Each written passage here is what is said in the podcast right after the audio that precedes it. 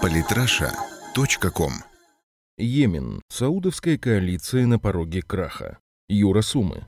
США уже не скрывают своих планов по созданию на территории сирийского Курдистана своего нового государства-сателлита. Для Вашингтона международные правила как перчатки, когда удобно их надевают, когда неудобно, снимают и провозглашают миру, что времена изменились, а значит изменились и правила. Первый большой удар по поствоенному мироустройству был нанесен бомбардировками Югославии. Затем, вопреки международному праву, было образовано Косово, и вот сегодня все идет к тому, что косовский прецедент попытаются распространить и на север Сирии. Конечно, все это Вашингтон делает не от хорошей жизни, а потому что иначе он уже не может контролировать мир. И этими его ляпами пользуются его противники. В пику Косово, например, Россия признала Абхазию и Южную Осетию, а симметричным ответом на поддержку курдов может стать создание пророссийского Йемена на базе не совсем легитимного пока по международным законам Верховного политического совета, созданного 10 дней назад.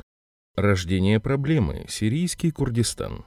О планах США создать Большой Курдистан мир узнал после публикации в СМИ так называемой карты полковника Петерса. Как мы видим, де-факто созданием халифата она стала приобретать реальные черты. Согласно ей, сирийцы-алавиты должны были удержать власть только в Латакии, иракские шииты потерять север и запад страны, а на месте части территории Турции, Ирака, Сирии и Ирана должен был вырасти новый мощный сателлит Вашингтона – Большой Курдистан с 30-40 миллионным населением, окруженный кольцом врагов, а значит и полностью управляемый. Уже только одна карта Петерса выдает с головой крестного отца исламских фундаменталистов. Они шаг за шагом делали все, чтобы этот план США стал реальностью. ИГ, запрещенная в России террористическая организация, помогла вытеснить почти на нужную линию шиитов Ирака и Асада в Сирии. Постепенно, как бы само собой, из ниоткуда возник Курдистан в Сирии, которому ИГ почти без боя отдавала область за областью. Постепенно на данной территории обосновались американские агенты, спецназовцы и, в конце концов, армейцы. Они построили две взлетно-посадочные полосы и начали создавать другие объекты военной инфраструктуры.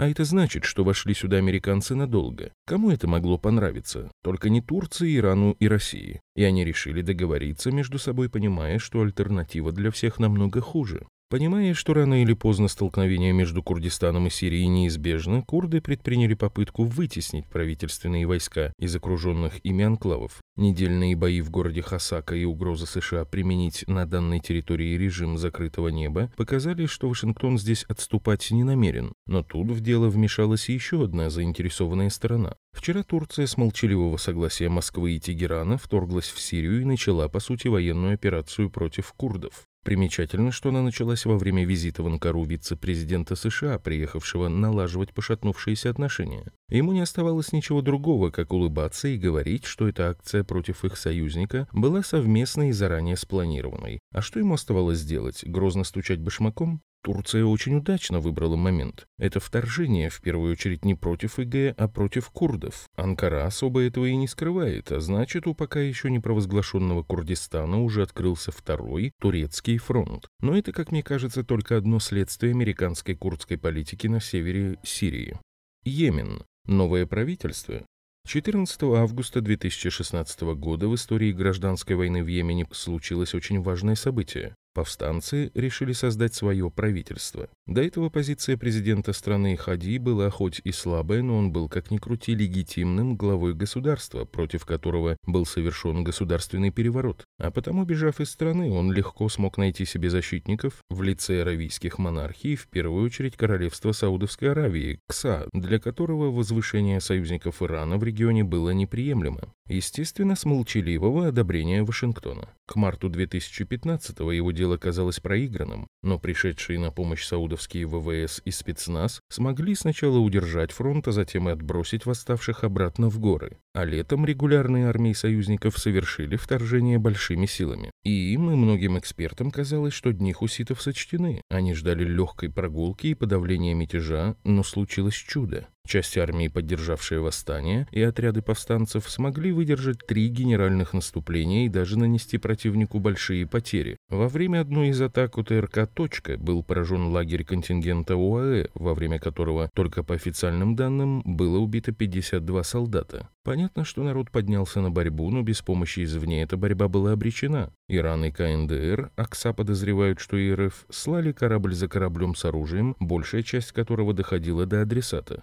Отловить в этом самом загруженном судоходством районе мира корабль с оружием – редкая удача, которая все-таки, надо признать, иногда случалась. Флот КСА и регулярная армия королевства не смогли решить задачу блокады территории повстанцев с моря, что в конечном итоге и стало главной причиной их поражения. Постепенно хуситы перехватили инициативу и к весне 2016 года окончательно отбросили войска оккупантов, а за полгода настроения в стране сильно изменились, причем не в пользу законной власти из горных районов. Но полное превосходство коалиции в воздухе не позволяло им начать освобождать равнинную часть страны. Казалось, война зашла в тупик. Йемен. Перемены.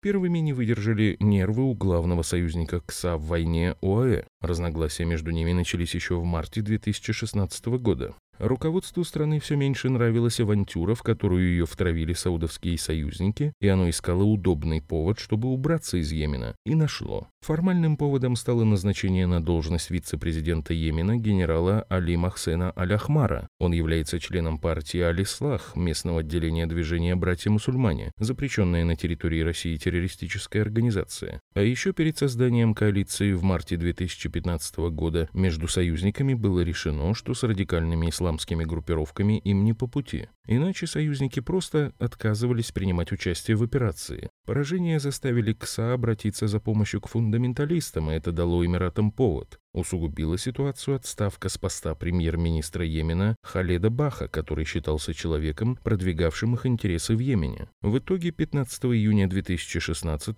правительство ОАЭ официально объявило о выводе своего контингента, и практически сразу хуситы перешли в наступление и смогли очистить от интервентов еще часть своей территории. Фактически они уже готовы к генеральному наступлению на Аден, временную столицу хадийского правительства, но им мешает авиация противника. И тут случились события в Хасаке. Надо понимать, что именно саудовско-американская коалиция в регионе – это главный противник России, Ирана и Сирии. И Г. Курды всего лишь следствие этого противостояния, так сказать, острие клинка Вашингтона и Эриада. Далее исходим именно из этого посыла. 9 августа КСА возобновили бомбардировку городов Йемена. 14 августа в Сане собираются 170 из 301 депутата парламента страны и заявляют об образовании Верховного политического совета, который должен очень быстро сформировать правительство страны. При этом посол России в Йемене Олег Дремов заявил, в общем, это шаг в правильном направлении, отражающий настоящие тенденции в сегодняшней политической ситуации. 17 августа начались столкновения между правительственными войсками в Хасаке и курдами. 18 августа США де-факто вводят бесполетную зону над районом боев. Вечером того же дня МИД РФ официально заявил, 15 августа бомбардировкам был подвергнут действующий при поддержке международной гуманитарной организации «Врачи без границ» госпиталь в районе Апс провинции Хаджа на северо-западе Йемена. Трагический итог этого авианалета – 11 погибших и 19 раненых. Согласно поступающей информации, имеются также жертвы вследствие боевых операций подразделений хуситского движения «Ансар Алла» и сторонников бывшего президента Йеменской республики Салеха на йеменской территории и в приграничных районах Саудовской Аравии. Вновь подчеркиваем, что использование военной силы против мирных жителей и гражданских объектов абсолютно неприемлемо. Призываем осуществить тщательное расследование подобных нарушений международного гуманитарного права, принять исчерпывающие меры для того, чтобы не допустить их повторения в будущем. Очевидно, что симметрично реагируя на неадекватное международному праву поведение Вашингтона в Сирии, Россия намекает, что она может повторить в Йемене то же самое и с большими шансами на успех. В конечном итоге КСА может получить второй фронт в виде выигравшего на своей территории войну хуситско-салехского Йемена, который со временем могут укрепить военные базы РФ и Ирана. В недавнем интервью корреспондентки ВГТРК Анастасии Поповой экс-президент Йемена Али Абдулла Салех, а ныне глава ВПС, намекнул на возможность военного вмешательства РФ в войну в Йемене. Он сказал, что возможно восстановление в действии старых соглашений между Йеменом и СССР и предложил России всю необходимую инфраструктуру йеменских баз, портов и аэродромов. Это явный намек США, и как бы в унисон этому прозвучало сообщение из Китая, что он начинает возводить в регионе свою первую заморскую военную базу. Вашингтон впервые столкнулся с такой мощной коалицией, Китай недавно демонстративно объявил о военной помощи Асаду, Россия, Иран, Турция, для которой курдский вопрос самый важный, Сирия, Ирак. И пока непонятно, как он может ей противостоять. Соломинкой, сломавшей равновесие, по-видимому, стала Турция, которая вторжением поставила США между двух друзей. Им надо выбирать одного, и Анкара ждет, что скажут в Вашингтоне. То есть,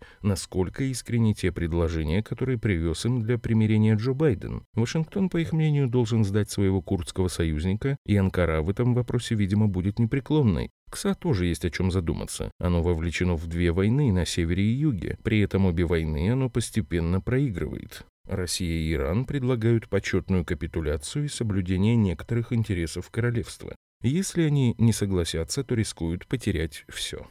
Выводы. США, пытаясь выиграть все и везде и не имея для этого уже недостаточных ресурсов, ни поддержки в мире, совершают ошибку за ошибкой. Этим умело пользуются их противники, которые выигрывают партию за партией. Турция, Сирия, Йемен и даже Украина уже частично уходят из-под их опеки. Вашингтону бы остановиться, трезво оценить обстановку и согласиться на новый статус-кво, но наследие прошлого мешает. Потому что в этом случае им придется согласиться на статус первых среди равных. Но на это американская элита пока не согласна, а значит ее и далее будут к нему принуждать. У Кса ситуация выглядит вообще никудышно. Хорошего выхода у него уже практически нет, если только не повезет. Вероятен либо плохой, либо очень плохой. КСА, продолжая плясать под дудку Вашингтона, имеет шанс на выигрыш, пусть и невысокий. С другой стороны, с проигрышем американской партии Эр-Рияд теряет все. Пойдя на почетную капитуляцию, саудиты тем самым признают свое поражение от Ирана и потеряют статус одного из региональных гегемонов, но еще могут маневрировать на противоречиях Анкары и Тегерана. Но и они, похоже, пока не собираются отступать. А потому с нетерпением ждем развития ситуации. Подписывайтесь на наш канал в Телеграм. Самые интересные статьи о политике и не только. Читайте и слушайте каждый день на сайте polytrasha.com.